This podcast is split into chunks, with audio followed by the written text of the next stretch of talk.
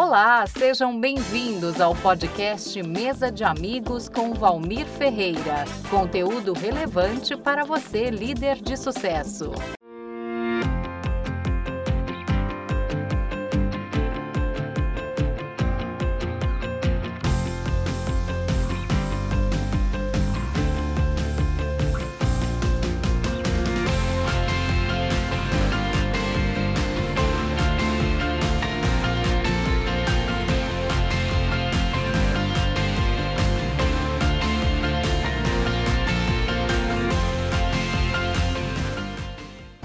Meu nome é Anderson Marinho, eu sou empresário de feiras de negócios há 20 anos e vim aqui participar do Mesa de Amigos com o Valmir. O é um super profissional, cara que entende tudo sobre clínica, administração, gestão, marketing, ah, medicina integrativa, enfim. Para mim realmente é um grande prazer poder participar e contribuir um pouquinho ah, nesse programa que, que com certeza é um sucesso.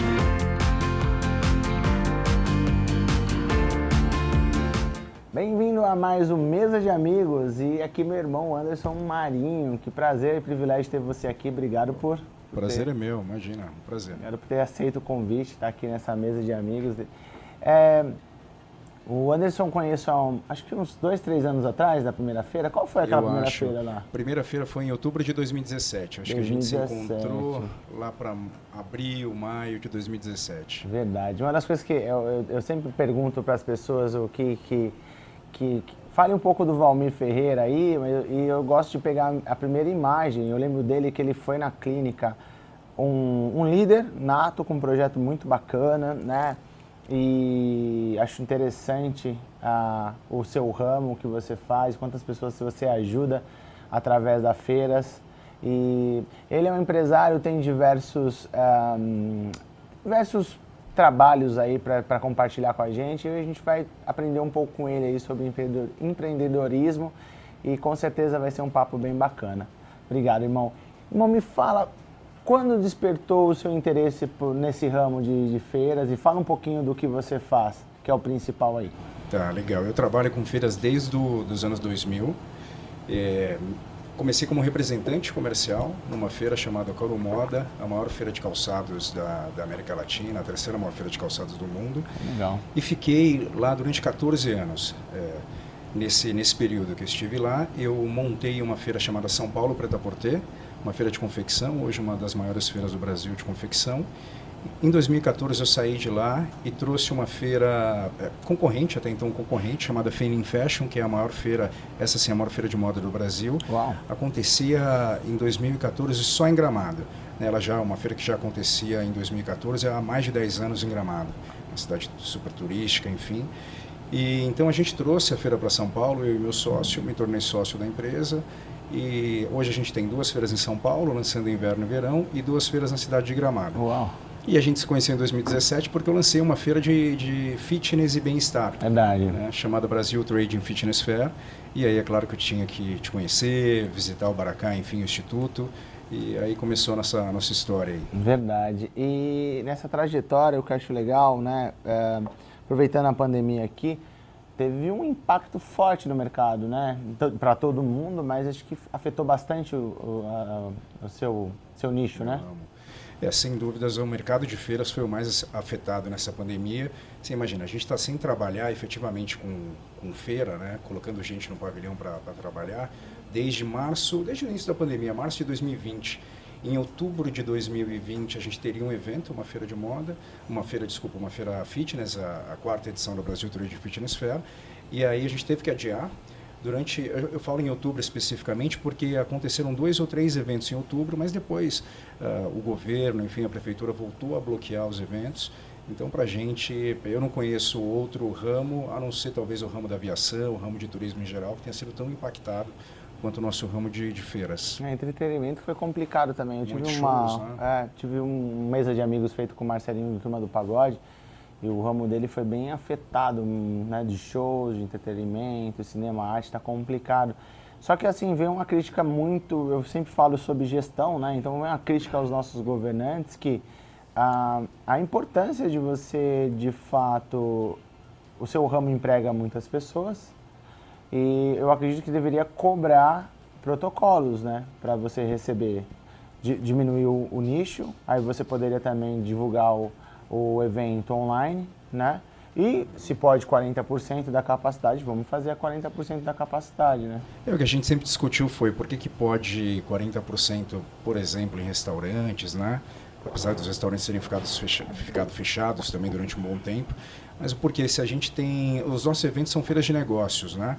Apesar da, da Brasil Trade Fitness Fair receber o público final, o meu core são feiras de, de negócio. Então eu tenho CNPJ, eu tenho CPF, eu sei da onde o meu visitante veio, para onde ele vai. Então você tem uma gestão que teoricamente num restaurante ou num shopping, que também foram muito afetados, sim, enfim, sim. você não tem essa gestão completa. Eu consigo ter isso e mesmo assim a gente foi impedido de realizar as feiras, enfim.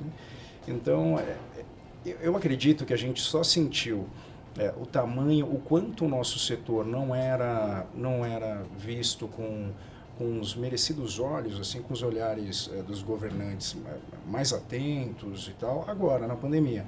Porque o nosso setor gera milhares de empregos, é um setor que movimenta mais de 200 bilhões de reais na cidade de São Paulo.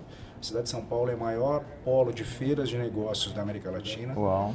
É, enfim, isso é muito triste, né? Porque a gente, quando faz o evento, indiretamente, contrata quase duas mil pessoas para realizar o, o, evento grande que é, que é a Brasil Trade Fitness Fair. Verdade. Na FENIA, a gente realiza é, um evento muito focado em negócios, então não precisa dessa quantidade enorme de pessoas.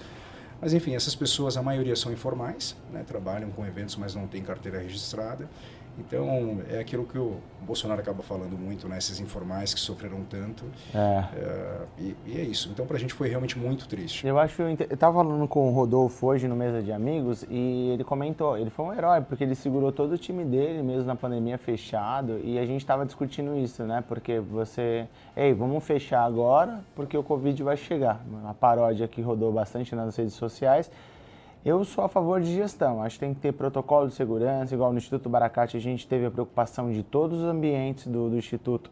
O doutor Baracate teve essa preocupação de colocar é, ozonioterapia em todos os ambientes, UV, que se o, o, o Covid estiver no ar, ele, ele é exterminado, a, a, o cuidado em todos os locais, ter álcool em gel, o uso da máscara. Aproveitando para vocês, todos nós fizemos o teste, está todo mundo tranquilo aqui, por isso que a gente está gravando, é, respeitando o distanciamento mas a importância de, de dos protocolos. Então, se você estende o horário do restaurante ou da feira, você pode atingir um maior número de pessoas e aí ah, você pode receber mais pessoas e você diminuir a questão. Então, diminuiu o tempo do restaurante e, e diminuiu a, a, quantidade. Então, como sobreviver? Né? Eu soltei um, um post na semana que como tirar a sua empresa do TI. Né? Então, muitas empresas estão na UTI aí, né? não é só o Covid está levando muitas pessoas, mas tem muitas pessoas desempregadas aí agora. E o que a gente faz? É necessário gestão, né? Eu sempre acho uma crítica para o Brasil, é, é, necessário colocar gestores aí competentes para gerir uma empresa. A maioria das empresas colocam pessoas capacitadas para estar na frente da, da, da direção da empresa, a gente coloca pessoas Estou falando, não criticando A, B ou esquerda ou direita, estou colocando que é a necessidade de você colocar umas pessoas qualificadas para gerenciar um país, né? Sim, sim. Administradores, e bom, enfim. Fica a minha crítica aí social, maninho, que eu fico louco com essas coisas, com essas mais, com a má gestão do, de uma nação. É, né? não, não houve nenhum tipo de coerência, eu acho, né? Então, como é que se você quer que as pessoas não é, continue visitando o comércio, enfim, as feiras ou qualquer outro tipo de, de ambiente, é mais fácil você estender o horário, como você disse, do que diminuir, né? E aí você tem um espaçamento entre as pessoas. E, enfim, acabou que em várias cidades, uh, enfim, sem querer criticar também, mas já criticando, o, o, o governo local, enfim, a prefeitura, as prefeituras fecharam o comércio de um dia para o outro, inclusive supermercados. Em Ribeirão sim, Preto sim. aconteceu isso. Eu estava lá visitando um cliente, fechou o comércio, fechou, fecharam os supermercados, uma coisa surreal. E aí as pessoas saíram correndo, ficaram sabendo um dia antes, então o que aconteceu? Aglomeração no supermercado. Era preciso isso? Provavelmente não. Sim, as pessoas não sabem, né? Enfim. Então você percebe que o, o, governa, o governo, enfim, em geral, os prefeitos sabem menos do que muitas vezes a população que consegue olhar e falar, peraí, isso aqui não está certo, não me parece nem um pouquinho razoável. Verdade, mas, verdade. Mas é isso. Nós estamos aqui no Madame Suzette, queria agradecer meu irmão Rodolfo de Santos, que cedeu o local para gente, mas é, ele, ele, ele vai abrir o Madame acho que no final de semana que vem, mas esse está fechado, tive o privilégio de estar tá fechado para fazer todos, um dia inteiro de gravação aqui. Mas é triste ver uh, esse ramo que, que traz tanto, tanto entretenimento e também uh, tira um pouco a população do estresse. Você, precisa desse nicho para você se alimentar e, e, manter os empregos dessa galera toda aí que, que tanto gentilmente nos atende e nos serve, né? Vamos mudar um pouco o assunto, vamos falar de, de outros nichos que você tá, porque você é um empresário de sucesso, eu sou muito fã e uma das coisas que marcam muita pessoa, eu sempre faço essa pergunta, quem é o Valmir Ferreira para você? E ele marcou muito a forma que ele apresentou na clínica, principalmente pela voz, né? Achei interessante. E, e ele sempre bem alinhado, né? Cuida da saúde, ele, ele entende se a feira que ele faz é, entende-se também de entrega também a, uma vida mais saudável, entrega um produto à população nesse, nesse ramo fitness, né? que a gente tanto. Eu trabalho nisso, amo isso, vida saudável é o caminho para todo mundo. Me fala um pouquinho desse nicho, mas também dos outros que você está, é, com outros projetos também, né? Bom, feira é meu core, né? É onde eu trabalho, é a maior parte do meu dia, a minha vida inteira eu faço isso. Eu tenho feito isso durante, enfim, desde os anos 2000, como eu te falei.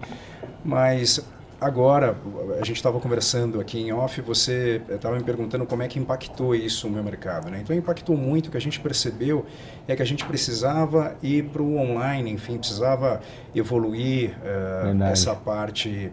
Uh, porque você imagina, né? Se isso acontecer novamente, como é que a gente vai, como é que a gente vai fazer? Então, a gente não vê outro caminho, apesar das feiras presenciais serem fundamentais mas de investir em tecnologia, seja para feiras ou para outros mercados.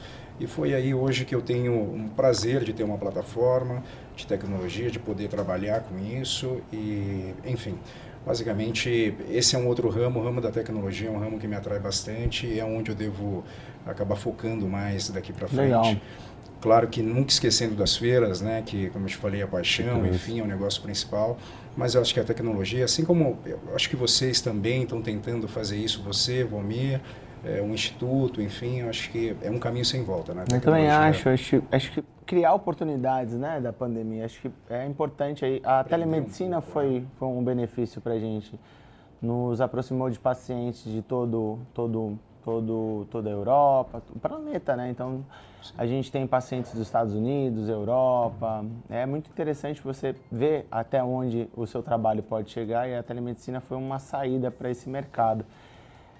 Um, streaming é muito interessante, infoproduto, né? Tem muita oportunidade para quem quer fazer, né? Tem muita oportunidade, você vê essas pessoas é, de 2017 para cá, muita gente que a gente conhece hoje na internet, grandes produtores de infoprodutos e e enfim, pessoas que hoje ditam o rumo eram super desconhecidas, né? Então, você imagina isso, 2017 está aí, né? É, é, foi muito recente isso. Então, Verdade. o que eu imagino é em 2023, 2024, é, que meu time, é, enfim, que as pessoas me vejam de uma maneira diferente dentro dessa área de tecnologia.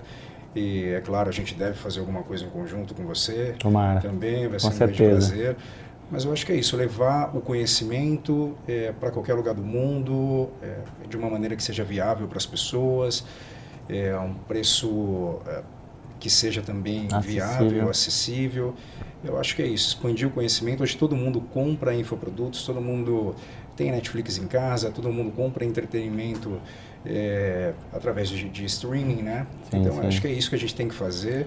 Com certeza. E, e, seja no fitness, levando aula, aula, conhecimento, enfim, para as pessoas fazerem em casa, na academia, seja na, na área médica, saúde, bem-estar, que no fim das contas é o que você falou, né? Elas se complementam, essas áreas todas eh, fazem parte da medicina integrativa e, e, e é tudo uma forma da gente proporcionar o bem-estar através do conhecimento para as pessoas que a gente não consegue receber fisicamente, porque você tem um limite para atender, seja no consultório, seja para receber na feira no final de semana. Sim, sim. Então é espalhar conhecimento.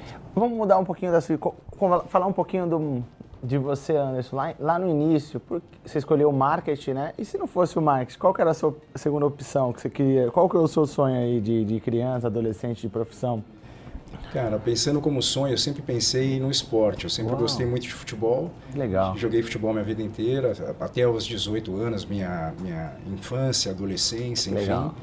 Mas, mas não teve como, né? Enfim, no Brasil, você nasce no Brasil e quer jogar futebol, você precisa ser excelente, é. não, não é só bom, né? Você precisa Para a gente joga bem, né? Mas aí tem é. muita gente boa, né? Não tem como, mas enfim, é, joguei, adoro jogar futebol, joguei durante boa parte da minha vida, como eu te falei. E, mas tem muito tempo que eu não piso num campo de futebol. Mas eu acho que se não fosse o futebol, era justamente tentar fazer o que eu fiz, empreender, trabalhar na área comercial. Eu sou apaixonado por vendas. Legal. Gosto muito da área comercial. Eu acho que o coração de qualquer empresa é a área comercial. Claro. Né? E o marketing por consequência, assim, para ajudar uh, nas vendas, enfim, ajudar o time, a empresa a crescer, você precisa de um bom marketing. Eu acho que Com são certeza. duas áreas que eu, se eu tivesse que escolher de novo e não fosse futebol, eu escolheria da mesma maneira, o marketing é. e a área comercial. E para a gente finalizar, é, você já é um grande líder de sucesso, uma inspiração para mim, para várias pessoas que estão começando. Que honra, obrigado mesmo. E que você dá uma dica para esses jovens aí que estão tá começando, é, estudando marketing ou administração, ou esses jovens que têm uma ansiedade já de berço, né? Qual é, se você tivesse dar um conselho para o Anderson mais novo, o que você daria para ele? Cara, você sabe que a pandemia me fez pensar muito nisso, né? Eu acho que começar o mais cedo possível. É, nesse mundo online, enfim, através de... Você consegue ter conhecimento, não necessariamente indo para uma faculdade ou somente na tua escola, né? Então eu acho que procurar bons mentores, olhar canais sérios no YouTube, procurar conhecimento, seja em vendas online, seja em qualquer tipo de empreendimento na área digital seja desenvolvendo software ou algum tipo de tecnologia, ou seja participando da operação mesmo, não só desenvolvendo, mas ajudando a vender, a criar com ideias. Mas eu iria para o digital o quanto antes. Então, se eu pudesse voltar lá atrás e me dar um conselho, eu acho que é isso: entrar no mundo digital de cabeça. Eu não imagino daqui 10 anos que toda empresa ah, não vá estar no digital com de certeza. alguma maneira eu acho que ela pode até não, não estar no físico, né? Sim, sim. É, o ideal seria, é, como a gente sempre fala, que a empresa esteja de uma, trabalhando no, em todos os canais, né? Físico, online, enfim, um omnichannel, é, atuando fortemente. Mas, se eu tiver que escolher um nicho e, de novo, me dar um conselho, ter me dado esse conselho antes, eu acho que é isso. Trabalhar focado no digital, é, ser inspirado por pessoas boas, a gente consegue é, saber quem são aí os top 5 da, da, da, internet, mentores, criadores de conteúdo, e porque é uma área sem volta e uma área que eu imagino que vai ser gigantesca e que vai proporcionar boa rentabilidade, enfim, bons frutos com certeza. Verdade. Eu, eu, eu também faço um conselho, porque ele falou sobre os cinco é, é, pessoas mais tops aí do, de influencers. Tomar cuidado que também está todo mundo vendendo curso online aí. É interessante você pegar escolher bons bem, cursos. Né? É, escolher bem, porque você acaba fazendo. Eu acho que todo mundo agora está vendendo é, e, e, se vendendo na, na internet. É interessante você realmente pegar conteúdo de qualidade, né? Eu digo mesmo, é, eu, eu acredito muito nessa, nessa plataforma que você pode usar. Eu, eu e meu time, a gente está tentando lembrar. Esse, esse canal do YouTube e no Instagram, a ideia do Mesa de Amigos é passar conteúdos para os seguidores, mas também com um projeto lá na frente, futuro, de montar uma, uma ONG para crianças carentes na maior favela de São Paulo. Então, é, onde a gente pode, pode proporcionar a essas crianças arte, música, dança, educação principalmente, espiritualidade e medicina integrativa, né? Ensinar essas crianças como, como é, atuar no marketing digital e formar ali líderes e advogados, médicos, engenheiros, que mude também a realidade daquela, daquela, daquela situação deles. Que tenha amor, olha, saí de lá, tive uma oportunidade, mas também vou mudar aquela, aquela, aquele meu bairro. Então, se você, sim, acho que eu acredito muito é, em legado, é, Anderson, e acho que essa, esse estágio na Terra é muito rápido, né? Então, eu acredito muito nisso, vivo falando disso. E essa, porque... essa foi uma das lições que a pandemia nos deu, né? É. Enfim, a gente sempre sabe que, que tudo pode acabar tão rápido, mas é certa, né? a, a, a pandemia deixou isso muito claro para a gente, né? E eu acho que você falou certo. No começo você começou, uh, uh, no começo você disse que tem que escolher bem de quem está comprando. Tem que ser, você tem que comprar algum curso de alguém que viveu isso na prática, é. que fez, não que só estudou ou foi mentorado por alguém super famoso e tal. Tem que ser como é. você, como enfim, alguém que realizou, conseguiu passar, passar do estágio normal para um estágio é, avançado em conhecimento, em realização, em entrega. Eu acho que é muito isso. Mas se a gente pesquisar bem, a gente consegue ver quem é, entre Concordo. aspas, fraude na internet, quem é uma, uma pessoa que você deva se esperar. E eu acho que é isso. O teu projeto é fantástico. Você Obrigado, me contou também as bastidores, muito legal. Conte comigo, enfim, Vou com o meu conhecimento, com o meu networking. Uau, obrigado. Eu irmão. acho que é fundamental você é, ter sucesso, mas também poder espalhar esse sucesso, compartilhar e trazer para o nosso convívio mais pessoas de, de sucesso. É isso que vai fazer com que o país é, fique cada vez mais forte, enfim. É, é isso, troca. que prazer enorme. Esse foi o Mesa de Amigos com meu irmão Anderson Marinho. Siga ele nas redes sociais aqui. Dezão, filme esse cara fantástico, uma inspiração aqui para nossa juventude. E é isso. Gratidão, galera. Obrigado, gente. Eu que Obrigado, agradeço, gente. Obrigado, comigo. Sem palavras, irmão. Caralho. Um abraço.